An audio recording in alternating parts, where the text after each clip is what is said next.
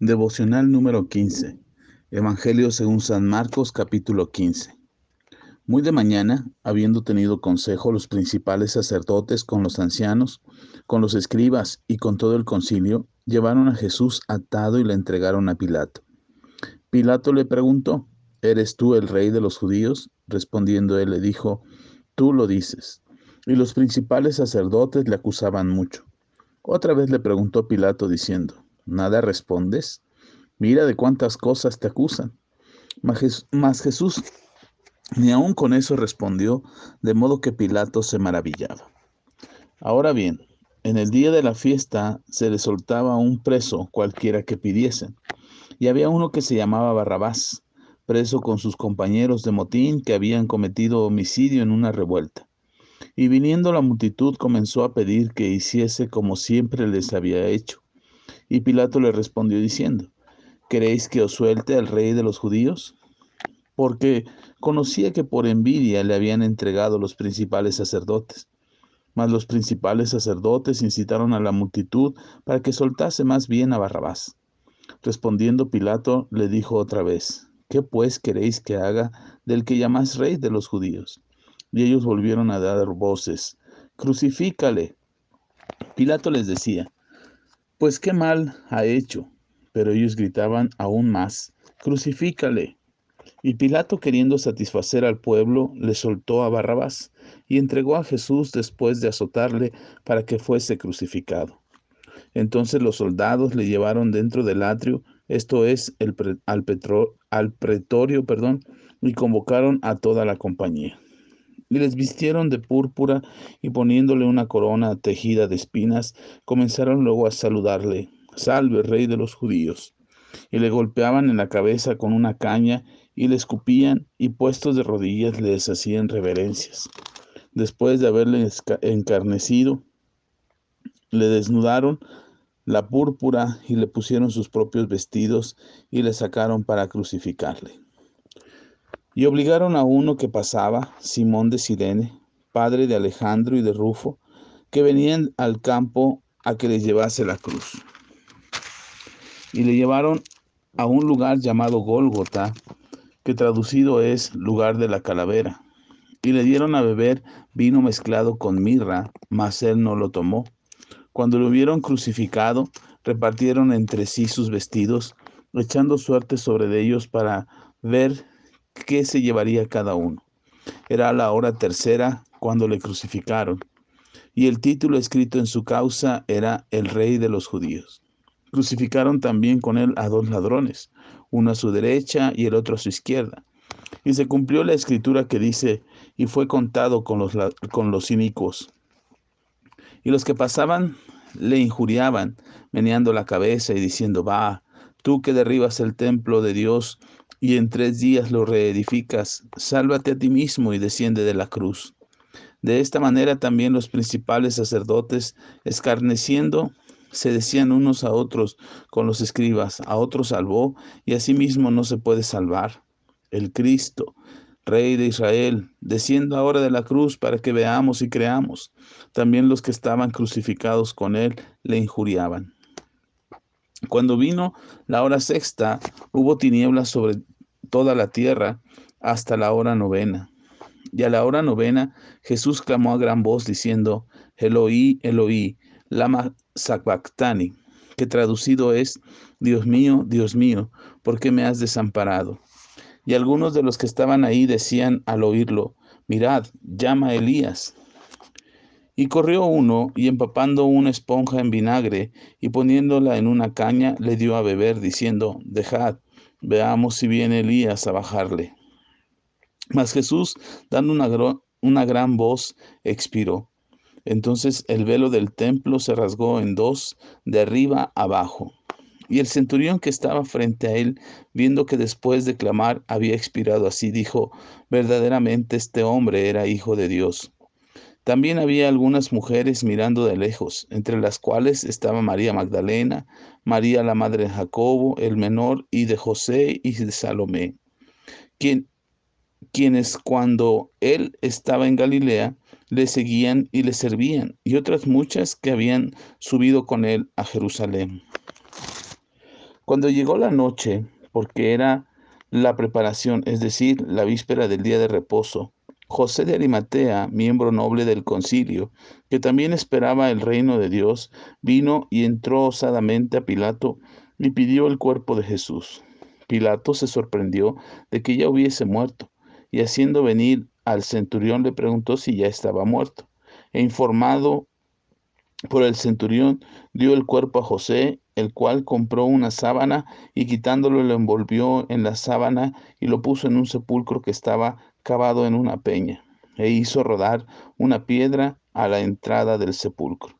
Y María Magdalena y María, madre de José, miraban dónde lo ponían. Finalmente llegamos al momento en que nuestro Señor Jesús es crucificado. Algo que no debería de nosotros sorprendernos por el hecho de que cómo es que Jesús permitió esta crucifixión. Recordemos que a lo largo del Evangelio ya veníamos leyendo que Jesús anunciaba y anunciaba una y otra vez de que era necesario que Él muriera y que el tercer día iba a resucitar. Bueno, pues llegamos al momento en que Él ha muerto. Algo que es importante y que me gustaría resaltar es que Jesús nunca fue víctima. Se nos, ha hecho, se nos ha hecho creer a través de las películas, a través de la televisión, de las películas de Hollywood, se nos ha hecho creer, incluso de las religiones, se nos ha hecho creer que Jesús fue víctima, víctima de los judíos o víctima de los romanos. Y entonces él fue atrapado, fue arrestado, fue, eh, tuvo un juicio injusto, fue acusado injustamente, fue eh, asesinado de manera injusta y violenta. Y, pensamos todo eso como si Jesús hubiese sido o fuese una víctima de todo lo que le sucedió.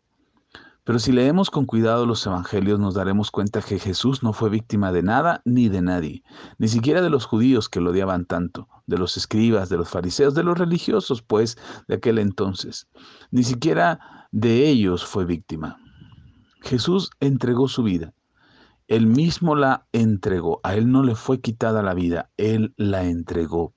Y la entregó porque nos ama. Y nos ama tanto que fue capaz de sacrificarse a sí mismo yendo hasta la muerte, una muerte vergonzosa, una muerte dolorosa, una muerte muy humillante para Él, que fue la muerte en la cruz.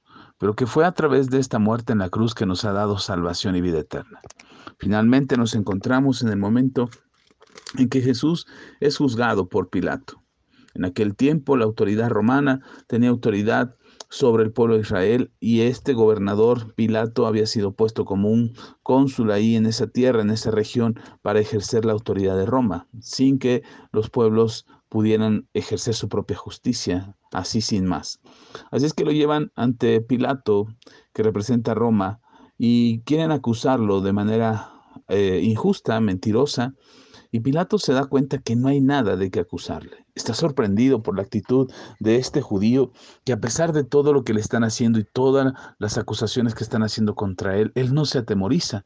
No tiene miedo de ser juzgado, ni siquiera tiene miedo de ser condenado y de ser hallado culpable.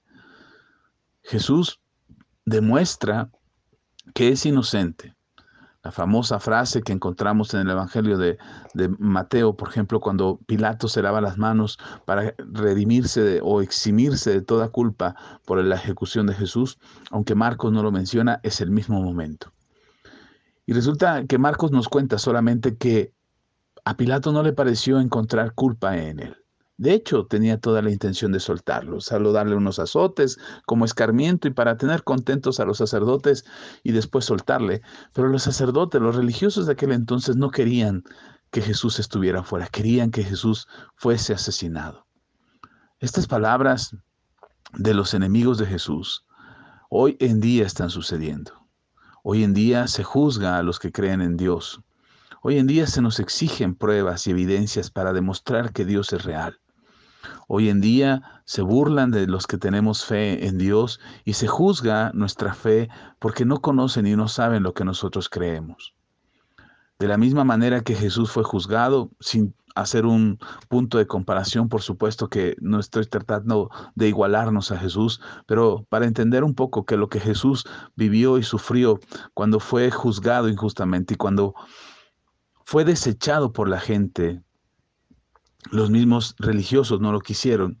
Y cuando fue desechado, Jesús lo único que supo hacer, o más bien, no solo lo supo hacer, sino que lo hizo, actuó en consecuencia de su, de su obediencia a Dios, es saber que Dios lo levantaría al tercer día.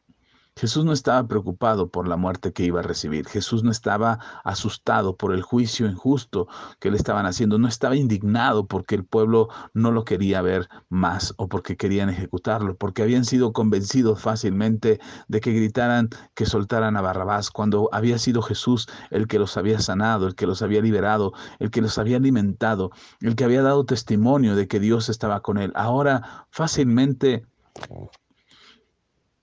Jesús era rechazado por el pueblo porque los religiosos de aquel entonces no querían a Jesús libre. Pero insisto, no le quitaron la vida a Jesús. Jesús la entregó. Y de la misma manera que lo entregó, de la misma manera la volvió a tomar. Lo leeremos en el, en el siguiente devocional. Pero hay algo que también quiero mencionar, que cuando Jesús es crucificado, eh, Conocemos la historia.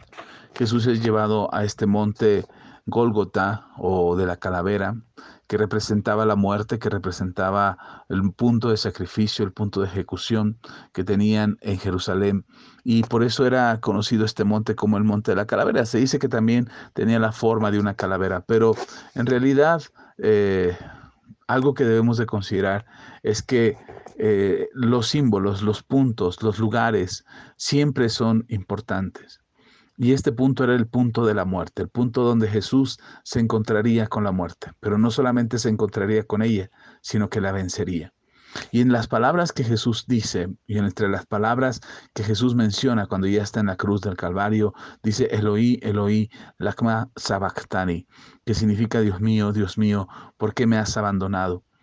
Ya lo mencionábamos en un devocional anterior, cuando Jesús está orando en Getsemaní, le está pidiendo a Dios que pase esa copa. ¿Cuál es la copa? Este momento. Este momento en que Jesús sabía que iba a sentir el abandono, que iba a sentir la soledad, que iba a sentir el peso de todo el pecado del mundo sobre él. Este es el momento cuando Jesús grita, Eloí, Eloí, lacma sabactani. Este es el momento en que él quería evitar, esta copa amarga que no quería beber, el momento en que el Padre lo dejaría completamente solo para que Jesús pudiera llevar nuestros pecados. Si el Padre hubiera permanecido en él, si el Espíritu Santo hubiera permanecido en él, el pecado de todo el mundo no hubiera sido eh, puesto sobre Jesús, porque tenía que ser Jesús, porque Jesús tenía que ser ese cordero inmolado que quita el pecado del mundo como el, cordero que se sacrificaba en los tiempos de Moisés para quitar el pecado del pueblo de Israel. Así ahora Jesús era ese cordero que estaba siendo ejecutado para llevar todos nuestros pecados y, y para poder librarnos a nosotros de esa maldición del pecado. Hoy podemos tener la certeza de que todos, todos nuestros pecados, todo lo que hicimos malo, todos los pecados que cometimos ya fueron llevados en la cruz del Calvario. Fue este momento, este momento en que Jesús dijo Eloí, Eloí, lagma sabactani, en otros evangelios lo dice Elí, Elí, pero es, aquí Marco nos dice que es Eloí, que es Dios mío, Dios mío.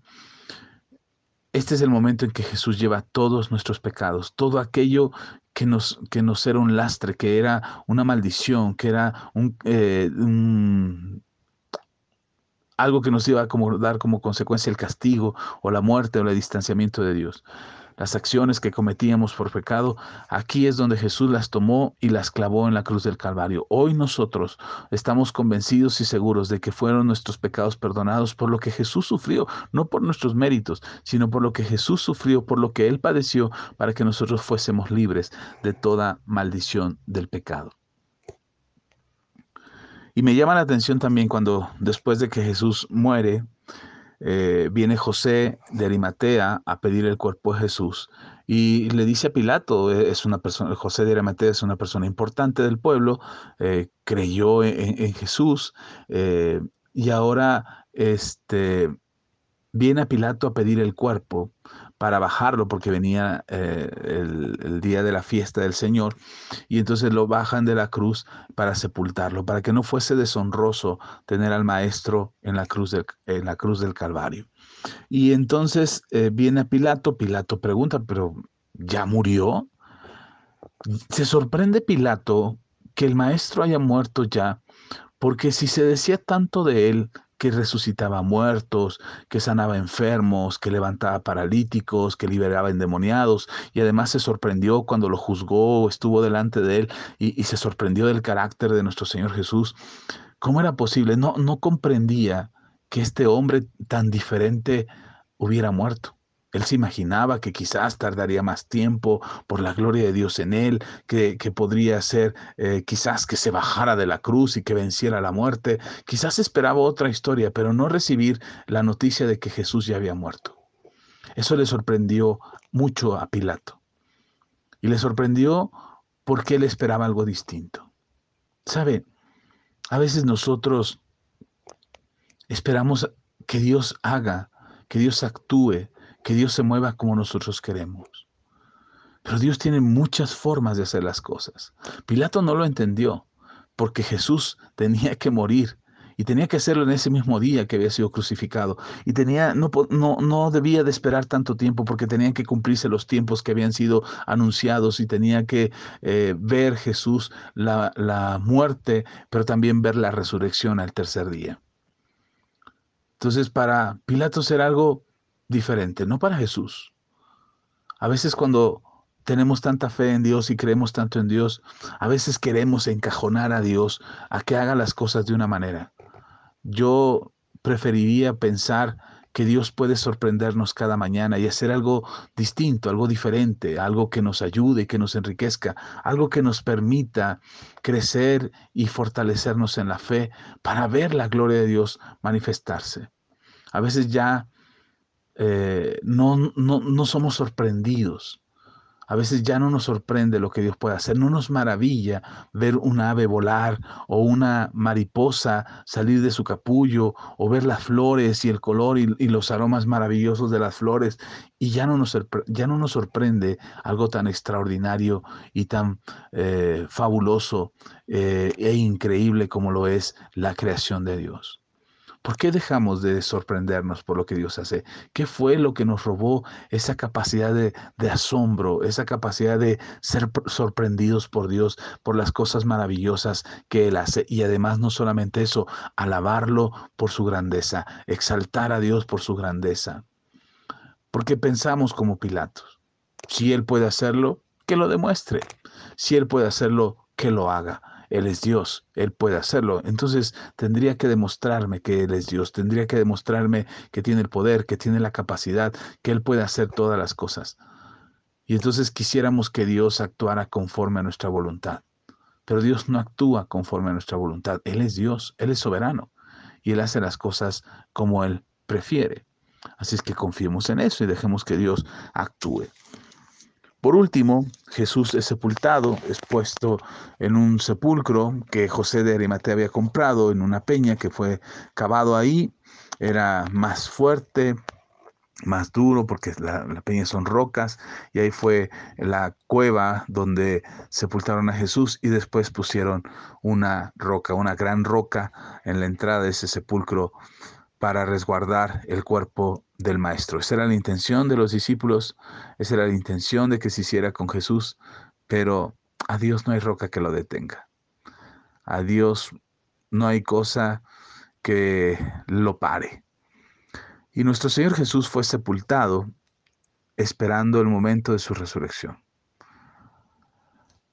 Cuando hablamos de la muerte de Jesús, mucha gente dice que es la muerte de Dios. De ninguna manera. Si bien Jesús es Dios y Jesús es el Hijo de Dios, cuando Jesús vino en carne y sangre, no es que Dios dejó de ser Dios, es vino el Hijo en carne y sangre para tomar esa posición que a nosotros nos correspondía de la cruz para perdón de nuestros pecados, mientras que Dios Padre estaba en su trono. Entonces, a quien vimos morir o a quien se vio morir y a quien tenemos registro de que murió en la cruz del Calvario fue al Hijo. A Jesucristo, al enviado, al Mesías, el, el, que Dios había designado para salvación y vida eterna, el Cordero inmolado que quita el pecado del mundo, nuestro Salvador, Dios con nosotros. Él fue el que fue a la cruz. Dios en su trono, en su gloria, ahí estaba esperando el momento para levantar al Hijo al tercer día. Por eso Jesús clamó, Eloí, Eloí, lacma sabactani. Le estaba hablando al Padre que está en su trono, diciéndole, ¿por qué me has abandonado? Las cosas maravillosas de nuestra fe es precisamente creerle a Dios, creer lo que la palabra de Dios nos cuenta y aprender a seguir su voluntad. Dios quiere obrar en tu vida, Dios quiere transformar tu vida, pero algo que tenemos que hacer es confiar, confiar en su palabra y confiar que su palabra es verdad. Oremos pues. Padre, te doy gracias por esta palabra, porque nos bendice. Gracias porque Jesús vino y murió en la cruz del Calvario, pero también resucitó al tercer día. Y hoy nosotros tenemos vida eterna por medio de Jesús.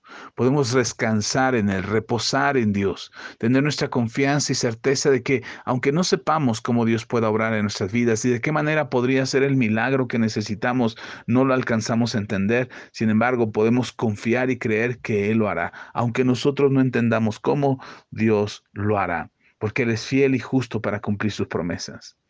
Ayúdanos, Señor, levanta nuestro ánimo, que aquellos que están batallando ahora sean fortalecidos en el nombre de Jesús y que tu Espíritu Santo traiga libertad a sus vidas, a sus almas, para que toda angustia, toda aflicción, todo afán, toda desesperación, todo sentimiento perverso que quiere inquietar su alma ahora sea echado fuera en el nombre de Jesús y solamente tu presencia y tu Espíritu Santo y ríos de agua viva corran en su interior de cada uno de los que escuchen este mensaje y esta oración. Gracias, gracias Jesús. Gracias porque sé y creo que tú nos amas y que tú nos bendices. Porque sé y creo, Señor, que tú nos ayudarás a ver tu gloria. Y que a pesar del temor, la inseguridad, la incertidumbre, la ansiedad, la desesperación, la angustia, a pesar de todos esos sentimientos que se agolpan a una sola vez contra nosotros, Señor, tú nos levantas, tú nos fortaleces, tú nos haces fuertes. Gracias Jesús, gracias Señor porque lo puedes hacer. A ti la gloria, la honra y la alabanza. En el nombre de Jesús, amén y amén.